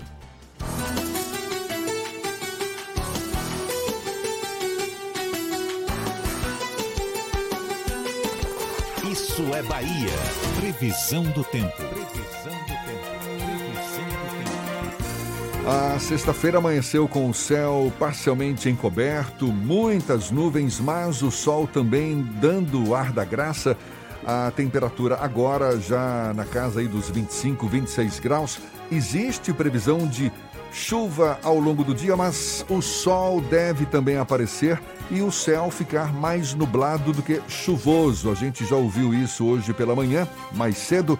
Agora tem a previsão para o interior do estado. Ives Macedo é quem tem as informações. Bom dia mais uma vez, Ives. Bom dia novamente para você, Jefferson. Bom dia, Fernando, Paulinho e todo mundo ligado aqui no programa Isso é Bahia nesta sexta-feira. Em especial você do interior do estado que já está aqui com a gente nesta segunda hora. Eu começo trazendo informações para você de Teixeira de Freitas. Na cidade, o tempo é chuvoso durante todo o dia. Tem previsão de chuva forte e tempo frio para esta sexta-feira. Mínima de 19 e máxima de 24 graus. Vamos falar agora da cidade de Rui Barbosa. Na cidade, o tempo é de sol com algumas nuvens. Não tem previsão de chuva para esta sexta. Tempo firme na cidade de Rui Barbosa. Mínima de 19, máxima de 31 graus. Coronavírus, não deixe que ele viaje com você. Juntos vamos vencer essa pandemia. CCR, viva seu caminho. Até segunda, Jefferson. Bom final de semana para você e para todo mundo. Valeu, Ives. Bom fim de semana para você também. Agora, 8 e 6 na Tarde FM. Isso é Bahia. Uma entrevista coletiva conjunta entre o governador Rui Costa e o prefeito ACM Neto de Salvador apresentou medidas para combater a disseminação do novo coronavírus na Bahia e na capital. Enquanto o governo anunciou um auxílio de 500 reais para quem testar positivo para a Covid-19, a prefeitura indicou o aumento das restrições em três regiões da cidade. Ali na Avenida Joana Angélica, também pela Avenida 7 e nos bairros da Boca do Rio e Plataforma. Esses esforços conjuntos de governo e prefeitura em meio à pandemia é tema do comentário político de Fernando Duarte. Isso é Bahia. Política. A Tarde FM. Mais uma vez, o governador Rui Costa e o prefeito Assemineto deram um grande exemplo de republicanismo no combate à pandemia do novo coronavírus. O governador Rui Costa anunciou esse auxílio de 500 reais para pessoas que testarem positivo e optarem por ficar no isolamento. É o que chamamos de busca ativa. O governo vai tirar essa pessoa da comunidade, do conjunto habitacional e colocar numa, num espaço reservado para doentes com Covid-19. Aqui em Salvador, por exemplo, já pode começar a receber as pessoas que têm positivo lá no Parque de Exposições. O governo vai encaminhar para a Assembleia Legislativa esse pedido de eh, autorização para essa doação, digamos assim, do auxílio emergencial de 500 reais. 250 a partir do sétimo dia e 250 no 14 dia. Aqui na capital baiana, inclusive, vai ser dividida a despesa com a Prefeitura de Salvador o prefeito Assemineto, a prefeitura de Salvador, na verdade, não o prefeito Assemineto, ela vai pagar 250 reais e o governo do estado outros 250. E no interior do estado esse benefício também vai chegar, porém ainda não há detalhes. Já o prefeito de Salvador anunciou essas medidas mais restritivas em três áreas da cidade: Avenida Joana Angélica, Plataforma e também Boca do Rio, onde Segundo a prefeitura, houve maior, uma maior concentração de pessoas de trânsito desse período pós-decretação de medidas restritivas. A coletiva conjunta ontem de Assemineto e Rui Costa foi transmitida por meio de um aplicativo, é, o Zoom, e também transmitida no YouTube. Ela mostra que os governantes da capital baiana e do estado da Bahia estão imbuídos em tentar coibir a disseminação do novo coronavírus. Nós ainda não estamos falando em fechamento completo das cidades, pelo menos aqui no estado ainda não se falou sobre o tema diretamente. O prefeito Assemineto anteontem trouxe a expressão lockdown setorizado e acabou recuando, dizendo que na verdade não é um lockdown, é um fechamento mais restritivo, uma adoção de medidas mais restritivas em apenas três áreas a partir de amanhã, sábado, durante sete dias. Só que aí a gente tem até que avaliar o seguinte: quando se tem uma medida, o resultado prático só vai ser observado em 15 dias depois dessa medida restritiva. É de se aplaudir a postura dos gestores. É, infelizmente, isso, esse, essa articulação, ela não pode estar presente em outros setores da nossa sociedade, com outros entes federativos, mas a gente precisa parabenizar quando as pessoas, os gestores públicos, atuam de uma maneira muito correta nesse sentido. Nós podemos fazer inúmeras críticas ao governador, ao prefeito, discordar politicamente da postura de ambos, mas no combate à pandemia do novo coronavírus, tanto Rui quanto Neto estão fazendo um bom trabalho e isso é elogiado, isso é perceptível, por exemplo, na pesquisa que o Jornal à Tarde divulgou na semana passada em parceria com o Poder 360 Graus, o Data Poder 360, na verdade, patrocinada pela Associação Comercial da Bahia, que mostra que a avaliação de Rui e de Assemineto nesse quesito do combate à pandemia tem sido muito positiva. A gente torce para que essas iniciativas, essas conversas, esses diálogos também cheguem a outros elementos que compõem a nossa sociedade. E quando eu falo isso, eu não estou criticando única e exclusivamente o presidente da República, Jair Bolsonaro, que é quem tem criticado mais duramente o isolamento social. Eu falo também com setores empresariais, setores da sociedade que acreditam que o isolamento é, social, o isolamento horizontal é um grande problema, é uma criação da imprensa, é uma criação da mídia, são os gestores que querem derrubar o presidente Jair Bolsonaro. Não faz sentido algum nesse tipo de crítica e eu gostaria só de registrar que eu anseio pelo momento em que, além do governador e do prefeito Assemineto, nós possamos também ter essa ação articulada com o governo federal e até elogiar, por exemplo, a iniciativa do Comitê Nordeste, Comitê Científico do Nordeste, que, por exemplo, o Covid-19, aquele monitora Covid-19, o aplicativo que eu baixei no meu celular, inclusive não tenho sintomas, mas eu baixei. Ele foi estendido para todo o Brasil ontem. É uma ferramenta que foi desenvolvida, tecnologia daqui da Bahia. Então, existem iniciativas que merecem ser aplaudidas. Esse republicanismo de Rui e Assemineto, eles que são adversários políticos, que trocaram farpas públicas em diversos momentos ao longo dos últimos pelo menos seis anos que Rui Costa está no Palácio de Ondina, eles são efetivamente, eles se comportam como gestores públicos. E é bom a gente destacar que essas medidas mais duras, e por mais que de fato sejam duras, têm a melhor das intenções, que é tentar frear o avanço dessa pandemia em Salvador e no interior do estado. A gente ressalta que, inclusive, na edição de hoje do Jornal Tarde tem uma belíssima foto, belíssima do ponto de vista jornalístico, não é? Da Shirley Stolz, que mostra o flagrante aqui de muitos veículos e muitas pessoas circulando pela Avenida 7, exatamente uma das áreas em que essas novas medidas serão adotadas. E a gente também esclarece melhor, porque é bom que a população fique sabendo, medidas mais duras para o combate a, ao Covid-19, mas com várias iniciativas em benefício das pessoas dessas áreas. Por exemplo, a distribuição de máscaras, haverá entrega em massa de máscaras para garantir que mais pessoas usem o equipamento, a ampliação de testes rápidos. O objetivo é realizar 500 testes por dia nessas áreas para identificar nível de contaminação, medição de temperatura Medir a temperatura, a gente sabe, é uma forma de identificar pacientes com sintomas e isolá-los. Vai haver também distribuição de cestas básicas, ambulantes e feirantes que terão suas atividades interrompidas serão beneficiados, portanto, feirantes e ambulantes tanto da Avenida 7, da Joana Angélica, de Plataforma e da Boca do Rio.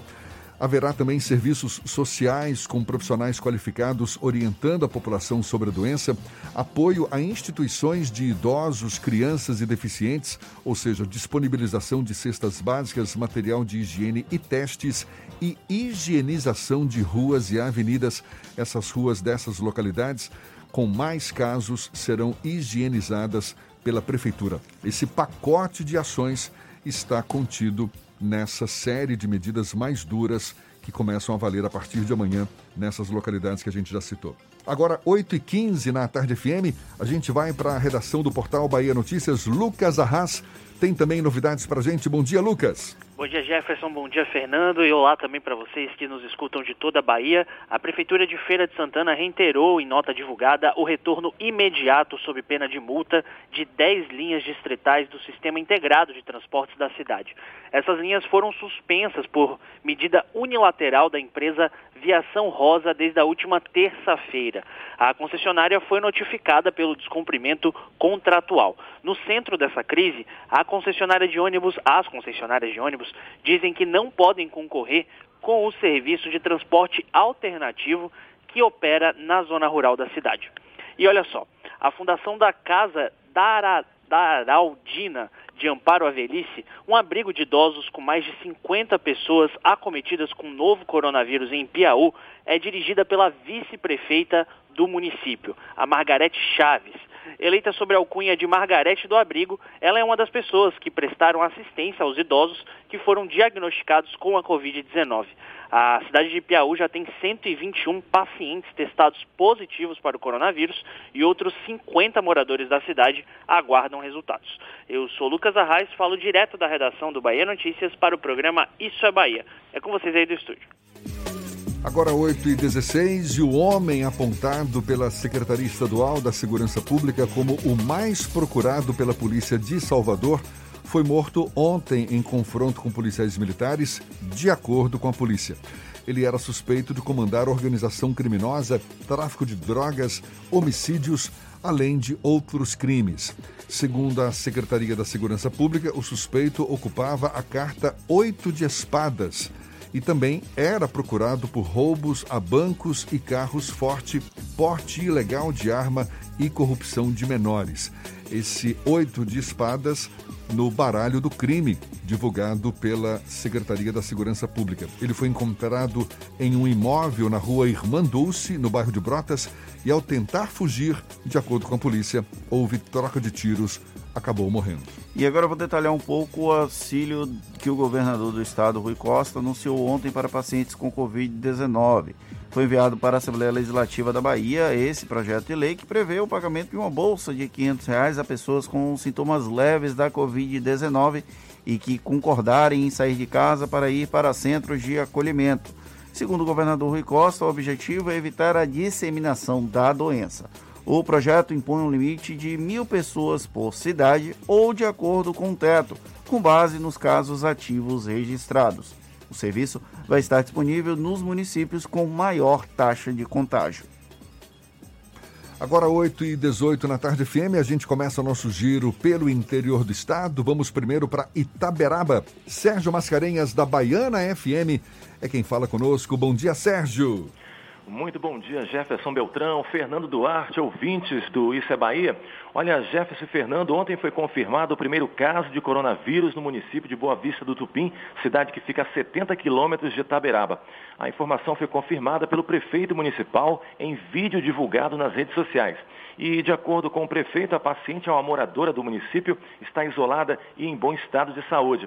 Além do caso confirmado, a cidade possui dois casos suspeitos, 65 monitorados e três casos descartados. E aqui em Itaberaba, o Ministério Público expediu recomendação para as escolas que trata das medidas a serem adotadas pelas instituições da rede privada de ensino em relação aos contratos educacionais ao período de pandemia do novo coronavírus Covid-19.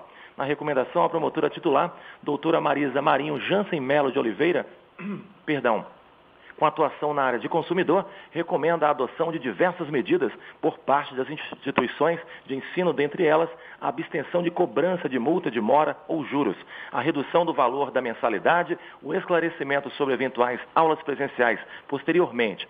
De acordo com a promotora, a medida visa a proteção dos interesses econômicos dos consumidores, a melhoria da qualidade de vida, além da transparência e harmonia na relação de consumo.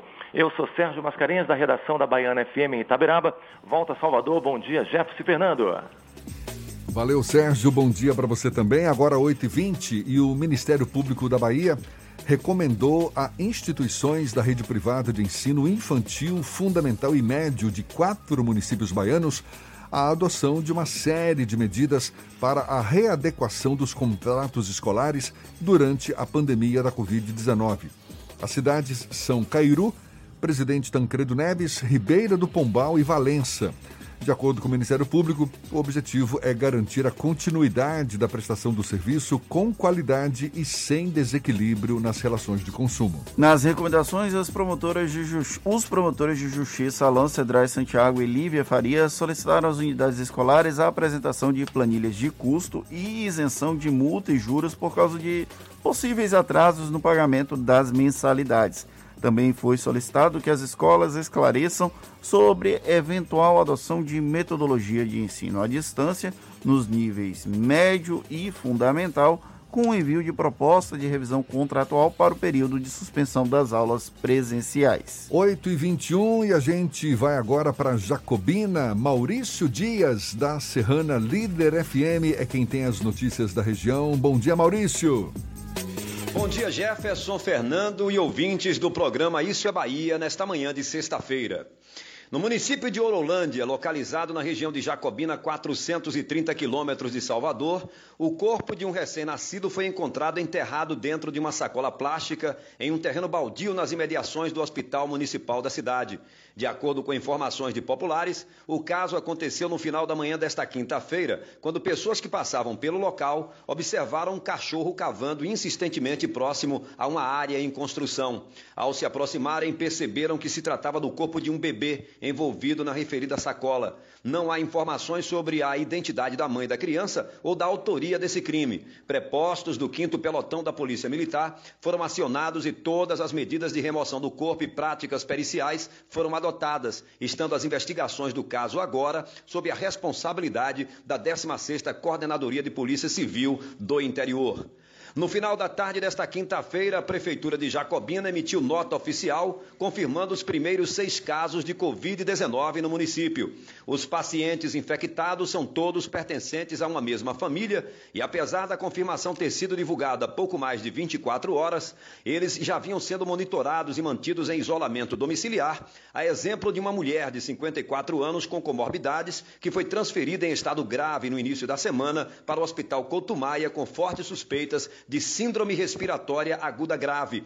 Os casos de contaminação por Covid-19 na região vêm crescendo com muita rapidez. Em apenas duas semanas, eles passaram a estar presentes nos municípios de Saúde, Caldeirão Grande, Mirangaba, Umburanas, Várzea Nova, Capim Grosso e na própria cidade de Jacobina. Em Capim Grosso, a situação é ainda mais grave, com o aumento de dois para três óbitos confirmados ontem pela Secretaria Municipal de Saúde local. Apesar do governo do estado ter anunciado rigor nas fronteiras baianas, são inúmeros os flagrantes de veículos que chegam pelas madrugadas trazendo passageiros de outros estados, a exemplo de São Paulo, Goiás e Minas Gerais. Enquanto isso, as barreiras sanitárias municipais se mostram ineficientes e pouco preparadas para agir nesses casos. Eu sou Maurício Dias e falo de Jacobina, no centro-norte do estado, da Rádio Serrana Líder FM, Grupo J. Sidney de Comunicação, para o programa Isso é Bahia. Agora 8h22, a gente faz o intervalo e volta já já, é um instante só. Você está ouvindo Isso é Bahia. Irmãs e irmãos, meu abraço apertado vai aqui nessa canção. Com amor, obrigado por sua dedicação. Estão em suas mãos. Quem acolhe, quem cuida, quem cura pura em cidade e coração. Você que encara essa luta na rua, não se sinta só. Pois nada vale mais do que a vida, ela é o bem maior. Vai na fé, vai na paz, estamos em casa numa só voz. Vai pelos seus, vai pelos nossos, vai por todos a nós. todos os profissionais que salvam vidas e cuidam das pessoas. Uma homenagem do governo do estado. Você sabe o que a Assembleia faz? Faz valer os seus direitos. Valorizando uma pauta pró-municípios que garante os recursos das cidades do interior. Além disso, a ALBA debate normas para o transporte complementar, beneficiando quem não é atendido pelo sistema. E atenta ao que acontece no dia a dia, a ALBA cobra ações para preservar a segurança das barragens existentes na Bahia. Porque para a Assembleia, garantir o direito dos baianos é o nosso dever. Assembleia Legislativa da Bahia, fazendo valer. A tarde FM. Trânsito. A tarde FM. Oferecimento: Monobloco, Auto Center de portas abertas com serviço de leva e trás do seu carro. Temos novas informações com Cláudia Menezes. É você, Cláudia. Tô de volta, Jefferson, com mais informação. As obras lá na calçada acabam afetando o trânsito na Avenida Jequitaia, na Cidade Baixa, que segue agora com bastante intensidade. A San Martin também está intensa em direção ao Largo do Tanque e em outro ponto, quem sai de Paripe, lá no subúrbio, encontra um pouco de retenção na estrada da Base Naval de Aratu, no trecho final no acesso à BR-324. Coronavírus, não deixe que ele viaje com você. Juntos vamos vencer essa pandemia. CCR, viva seu caminho. Volto contigo, Jefferson. Obrigado, Cláudia. A Tarde FM de carona com quem ouve e gosta.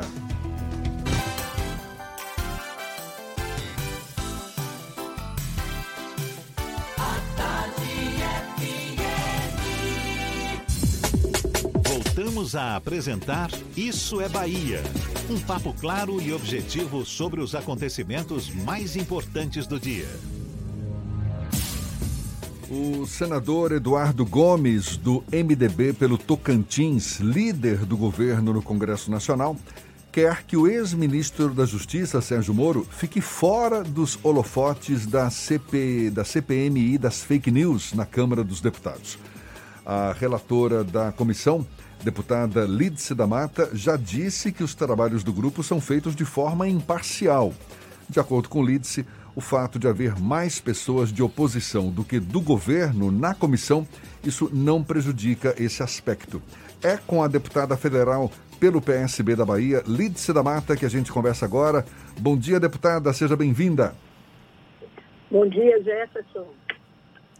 Bom dia, Fernando. Bom dia a todos os ouvintes do Isso é Bahia. Pois é, deputada, o ex-ministro Sérgio Moro já afirmou que aceitaria ir à comissão. Vai ser formalizado um convite ou uma convocação a Sérgio Moro? Olha, há, há mais de um requerimento solicitando isso. É, os requerimentos falam em convocação, mas na verdade, àquela altura, ele já não pode ser convocado a essa altura, porque ele não é mais uma autoridade. Ele será convidado como pessoa né, física a, a, a comparecer à comissão. Se ele concordar, quer dizer, isto no caso de nós aprovarmos esse requerimento. Porque o que eu insisto é que as pessoas é, entendam é de que a comissão é um trabalho coletivo, é uma comissão. Tudo que nós fazemos, cada pessoa que é chamada, é chamada porque houve um requerimento aprovado antes, ou por maioria, ou por unanimidade. Né?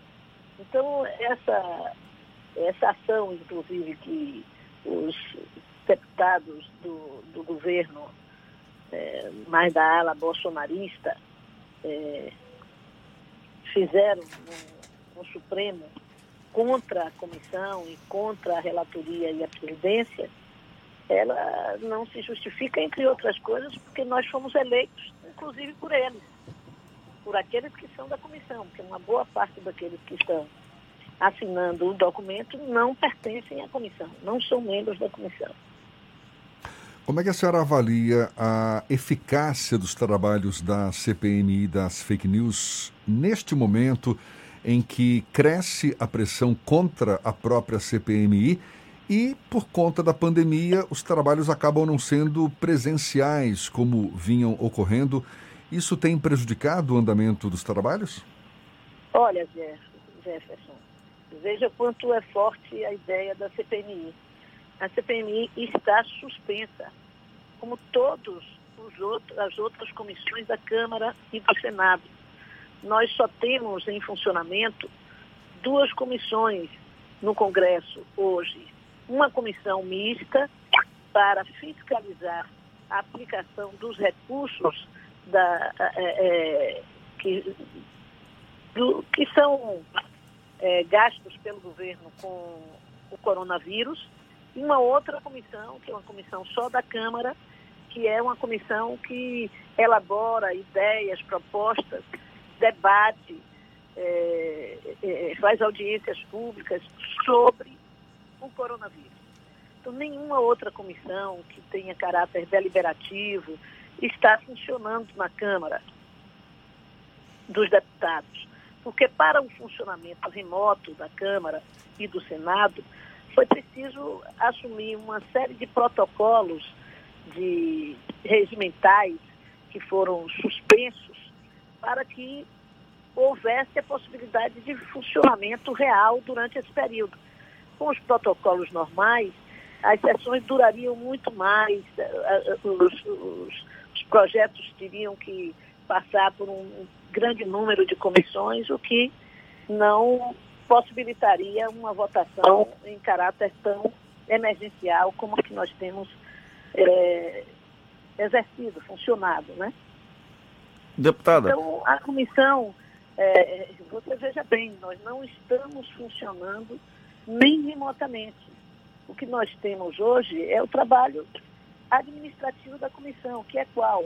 Receber os requerimentos, é, recebe, é, cadastra é, todos os requerimentos, porque há uma secretaria na, da, da comissão no Senado. E os trabalhos internos de revisão de texto, de análise de documentos, mas só. É, nós não, é, é, o, o, o, perigo que se vê, que alguns veem na, na comissão, é tamanha que o que querem impedir que quando retornemos ao trabalho, não possamos continuar o debate e as investigações. Aliás, os jornais estão dando até que há uma negociação em curso com os partidos do Centrão para não permitirem a continuidade da CPMI. Exatamente sobre isso que eu queria perguntar às senhoras, deputada. Os partidos do Centrão agora mantêm uma aproximação com o presidente da República, com o Palácio Planalto, com indicação inclusive de nomes para cargos de segundo e terceiro escalão. Ainda está no terceiro escalão, mas uma hora pode subir. E aí, é, uma, essa articulação do chamado Centrão, que tem membros hoje na CPMI das fake news, é, tentaria inclusive fazer a deposição do presidente Ângelo Coronel, Coronel da comissão e eventualmente até trocar a relatoria desse, dessa CPMI. Como é que a senhora enxerga essa é, articulação e como avalia essa articulação? Eu não, não, não vejo isso como possível. Ambos os cargos de presidente e de relator são cargos eleitos. Portanto, para que isso pudesse vir acontecer, teria que se rasgar o regimento da casa. Como eu imagino que não se tenha, numa articulação dessa, a pretensão de é, ir para um nível de irregularidade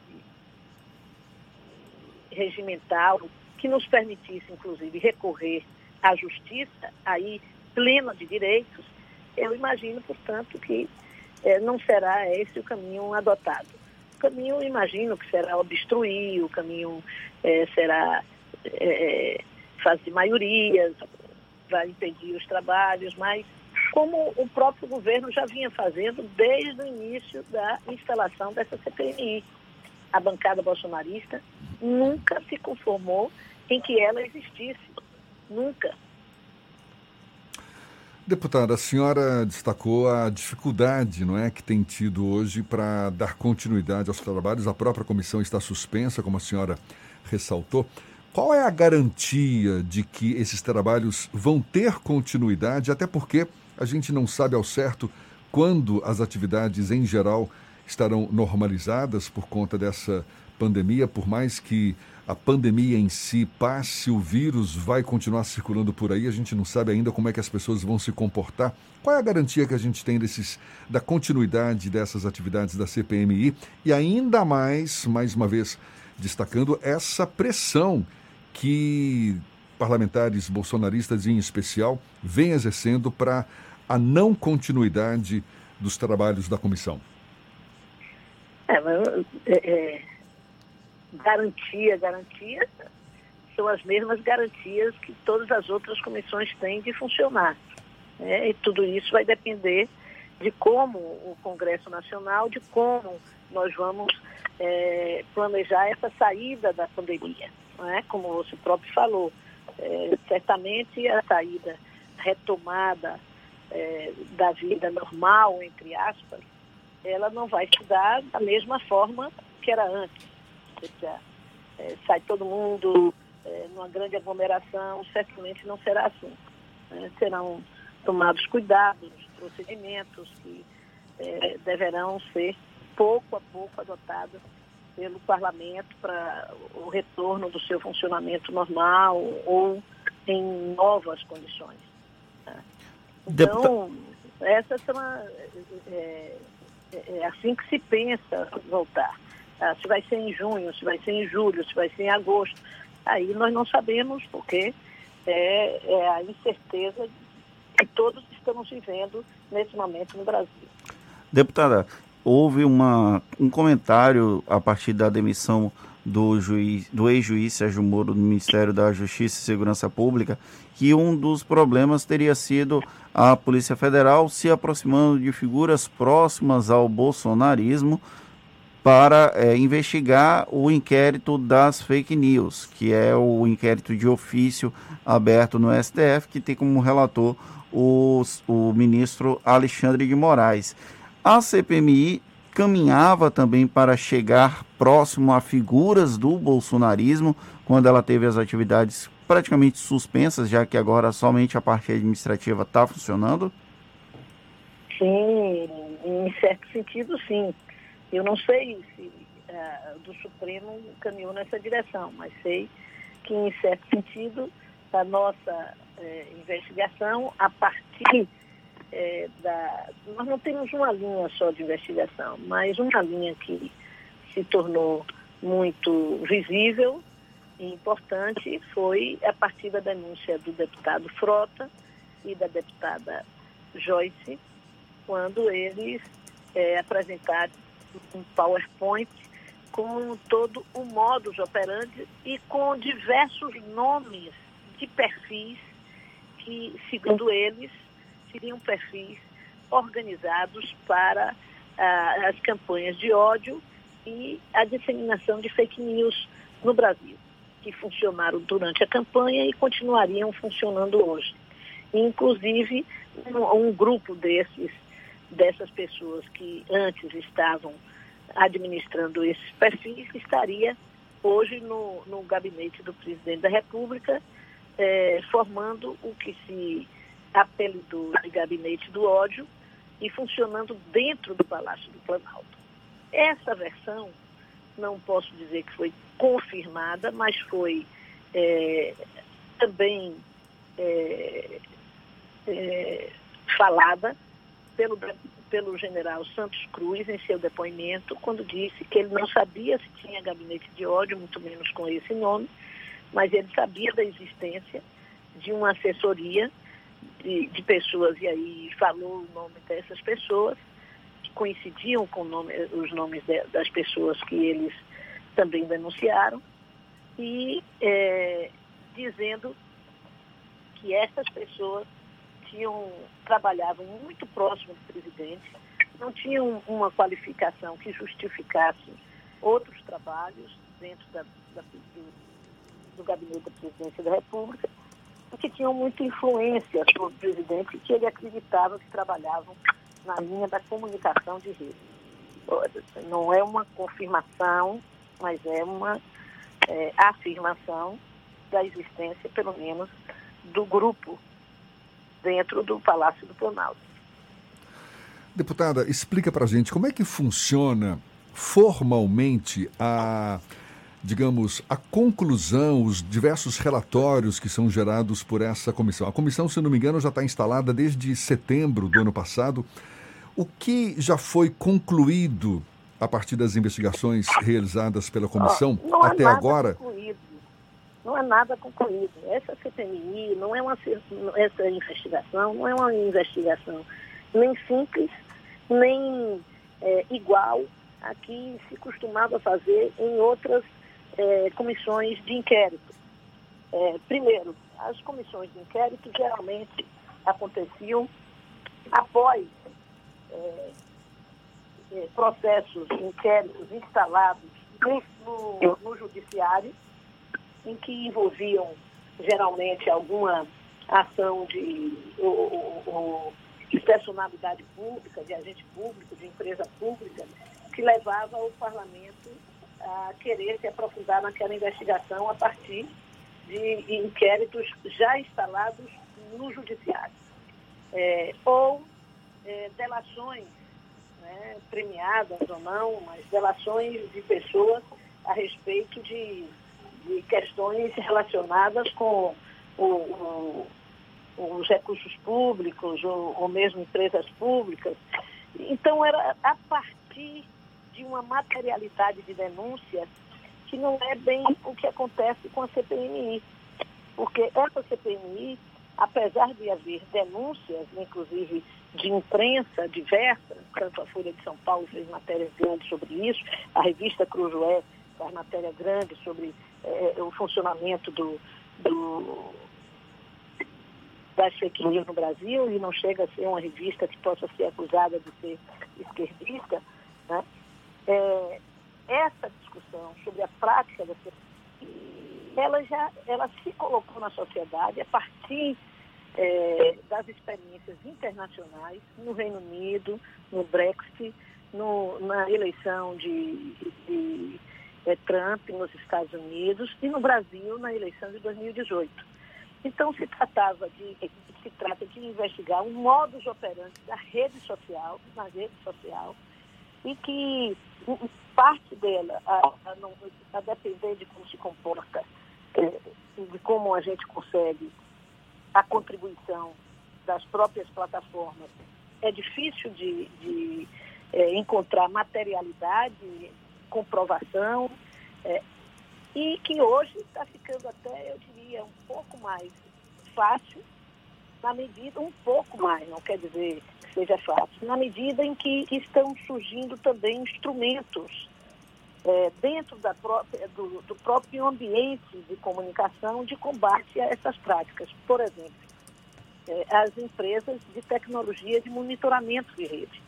Então, essas empresas têm hoje a possibilidade de contribuir com um processo investigativo. Né? Você tem as próprias agências de checagem que passaram a ser admitidas pelo, pela imprensa pelos meios de comunicação e por segmentos da sociedade como é, é, é, recurso de, de combate à notícia falsa. Então, são fenômenos que estão acontecendo agora, não são coisas que foram aconteceram há quatro anos atrás, há cinco anos atrás, há dez anos atrás, e que deixaram um rastro de materialidade que possa ser é, facilmente comprovado.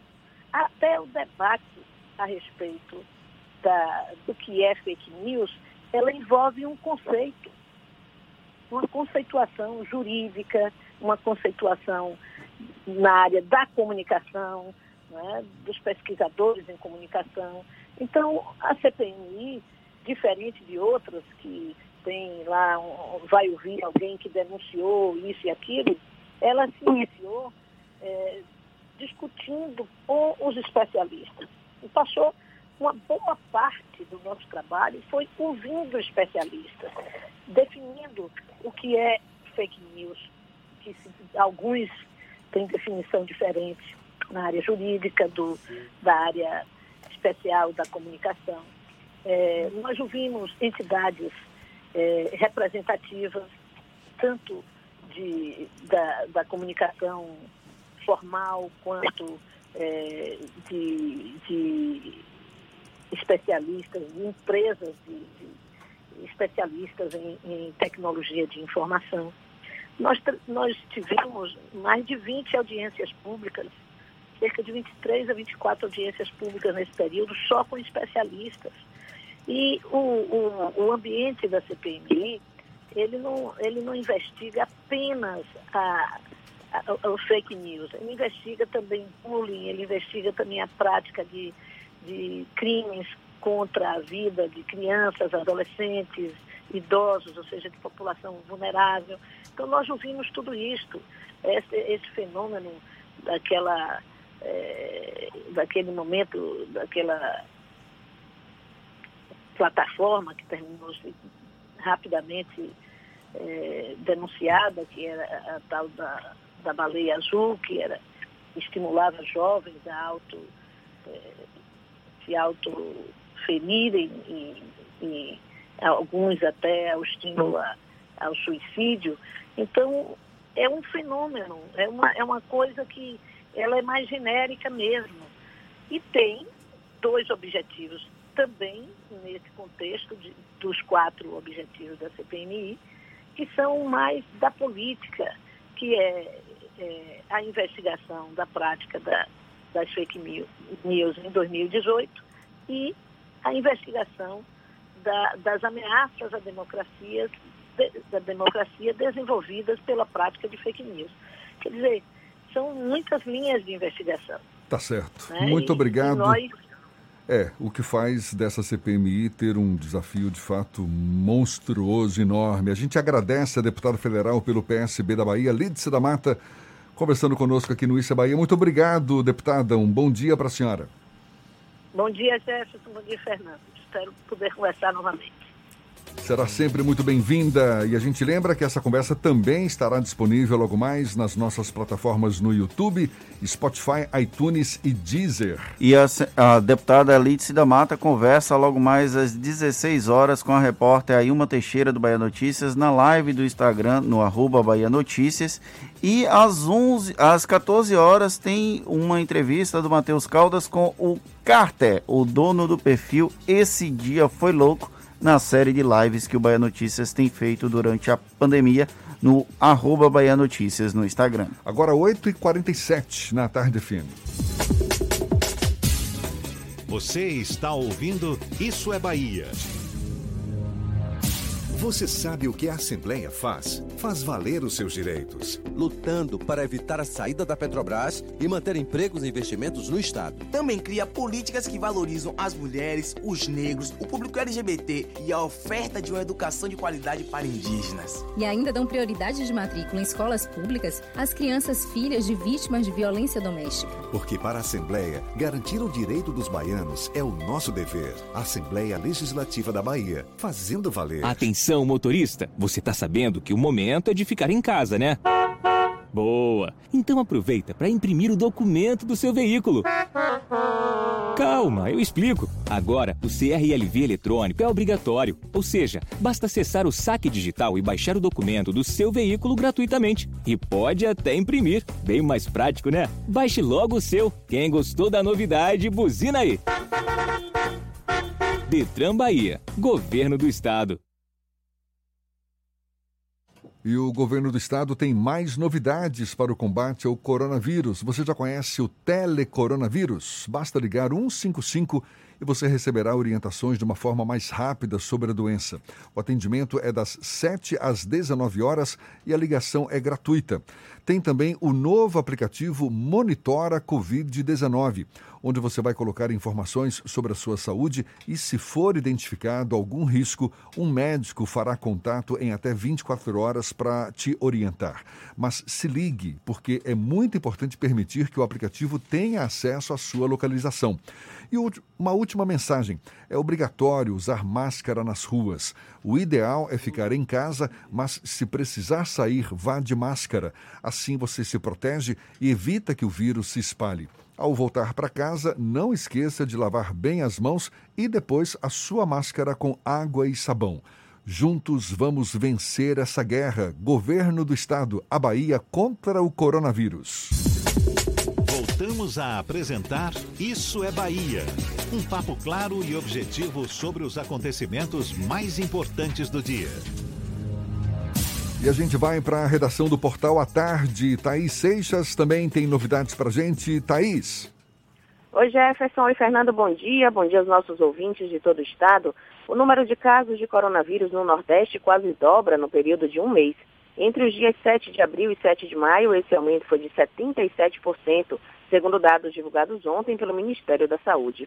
Com isso, a região passa a apresentar o maior aumento proporcional dos casos oficiais da doença no país, com 31,2% de todos os diagnósticos. Segundo o órgão, o Sudeste continua com a maior fatia de casos no Brasil, com 44,9%, mas a proporção diminuiu entre quarta e quinta-feira. Em seguida estão as regiões Nordeste, Norte, Sul e Centro-Oeste. A região Norte é a que possui a maior taxa de mortalidade, com percentual de 8%. Na Bahia, essa mesma taxa representa 3,64% do total. E a Justiça Baiana determina a destinação de 20 mil reais para ações de combate à pandemia do coronavírus nos municípios de Adustina e Parapiranga. Os recursos são provenientes de cumprimento de prestação pecuniária, transação penal e suspensão condicional. O autor do pedido é o promotor de justiça, Kerdinaldo Reis de Melo, e segundo ele, a verba deve ser utilizada para aquisição de insumos médicos de necessidade emergencial incluindo aparelhos respiratórios e equipamentos como, como máscaras, escudos faciais e outros materiais de proteção para profissionais da saúde. Eu fico por aqui, essas e outras notícias estão no portal à tarde, atarde.com.br. Volto com você, Jefferson. Obrigado, Thaís. E mais duas lives estão marcadas para hoje pelo projeto A Tarde Conecta. Às 11 horas, o jornalista Raul Aguilar vai conversar com o deputado federal Baleia Rossi, presidente nacional do MDB, portanto, direto de Brasília. E às quatro horas da tarde, mais uma vez, Raul Aguilar vai conversar com o vereador Paulo Magalhães, do DEM. Um resumo da Câmara Municipal de Salvador é um dos temas dessa conversa. É só você acessar o Instagram do Grupo à Tarde para acompanhar essas lives todas. Agora, 8h52, a gente vai para Eunápolis. Paulo Henrique, da Ativa FM, tem as notícias da região. Bom dia, Paulo. Bom dia, Jefferson. Bom dia, Fernando. Bom dia a todos os amigos que ouvem o programa Isso é Bahia. Empresários de Eunápolis que celebravam o retorno do funcionamento de suas lojas e empresas, amenizando aí um pouco os tempos difíceis provocados na economia pela pandemia do coronavírus, receberam uma notícia nada agradável no dia de ontem. Em entrevista aqui à Ativa FM, o prefeito Roberto Oliveira, do PSDB aqui de Onápolis, anunciou que vai fechar o comércio na segunda-feira, dia 11. O prefeito atende assim a um pedido do governador Rui Costa. Segundo Oliveira, o pedido veio para o fechamento imediato mas ele preferiu manter o comércio aberto em razão do período de vendas do Dia das Mães. O fechamento tem uma razão. Especialistas avisam que o pico da contaminação deve ocorrer nos próximos 15 dias.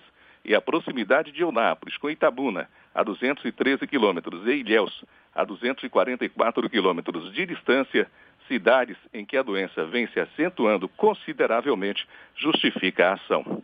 Na oportunidade, Roberto Oliveira enfatizou que tem havido um comprometimento dos lojistas com os protocolos de higienização, bem como a distribuição de equipamentos de proteção para os funcionários, o que pode assegurar a manutenção da abertura nos dias que antecedem o Dia das Mães. Uma data que é considerada uma das mais aguardadas pelos lojistas. O novo decreto, que pode ser assinado até amanhã, permitirá apenas o funcionamento dos serviços essenciais para a população, mas haverá uma rigorosa fiscalização e quem não estiver obedecendo às normas será autuado, podendo ser inclusive fechado. E olha, Jefferson e Fernando, depois de anunciar no fim da manhã de ontem o fechamento do comércio na segunda-feira, à noite o prefeito divulgou um vídeo em que anunciou a possibilidade de 14 novos casos de coronavírus na cidade. E todos em funcionários da empresa de transporte de valores, aquele mesmo local dos primeiros casos registrados. Os funcionários não apresentavam sintomas. A empresa havia realizado testes rápidos neles, só que tais testes não possuem os requisitos exigidos pelo Ministério da Saúde, razão pela qual os exames serão repetidos hoje pelas equipes de saúde. E caso sejam oficialmente confirmados, Eunápolis poderá chegar ao número de 50 casos da Covid. O prefeito assegurou que todas as medidas epidemiológicas já foram adotadas e os pacientes encontram-se em isolamento domiciliar. Da Rádio Ativa FM em Unápolis, Paulo Henrique, para o programa Isso é Bahia. Maravilha, Paulo. De Eunápolis a gente vai para Itabuna, sul do estado. Evandro Lima, da Interativa FM, tem as notícias da região. Bom dia, Evandro. Bom dia, Jefferson. Bom dia, Fernando. Vamos às notícias do sul do estado, da região Cacaueira da Bahia.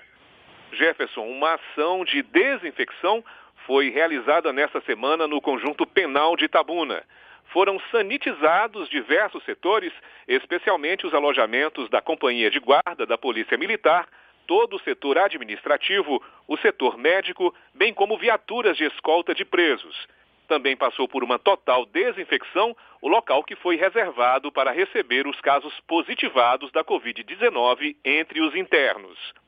E a cidade de Itabuna vive um momento delicado com a pandemia da Covid-19 já são 308 casos confirmados e 10 mortes.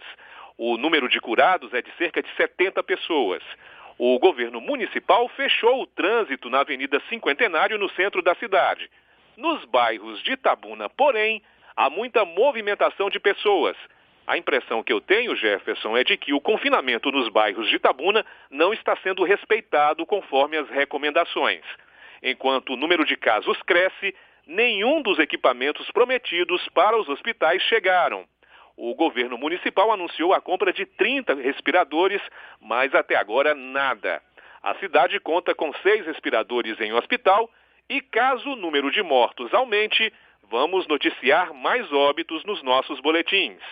Itabuna e Ilhéus registram 583 casos confirmados e 23 mortes. Eu sou Evandro Lima, falando ao vivo da redação da Rádio Interativa FM de Itabuna, sul da Bahia. Um ótimo final de semana a todos. É com você, Jefferson. Acabou, Fernando! Encerramos mais uma edição do Isso é Bahia. Retornamos na próxima segunda-feira, às sete da manhã, para Salvador e em torno, e a partir das oito para todo o estado. Sextou, mas mais uma vez sextou em casa quem puder, fique em casa cumprindo o isolamento social.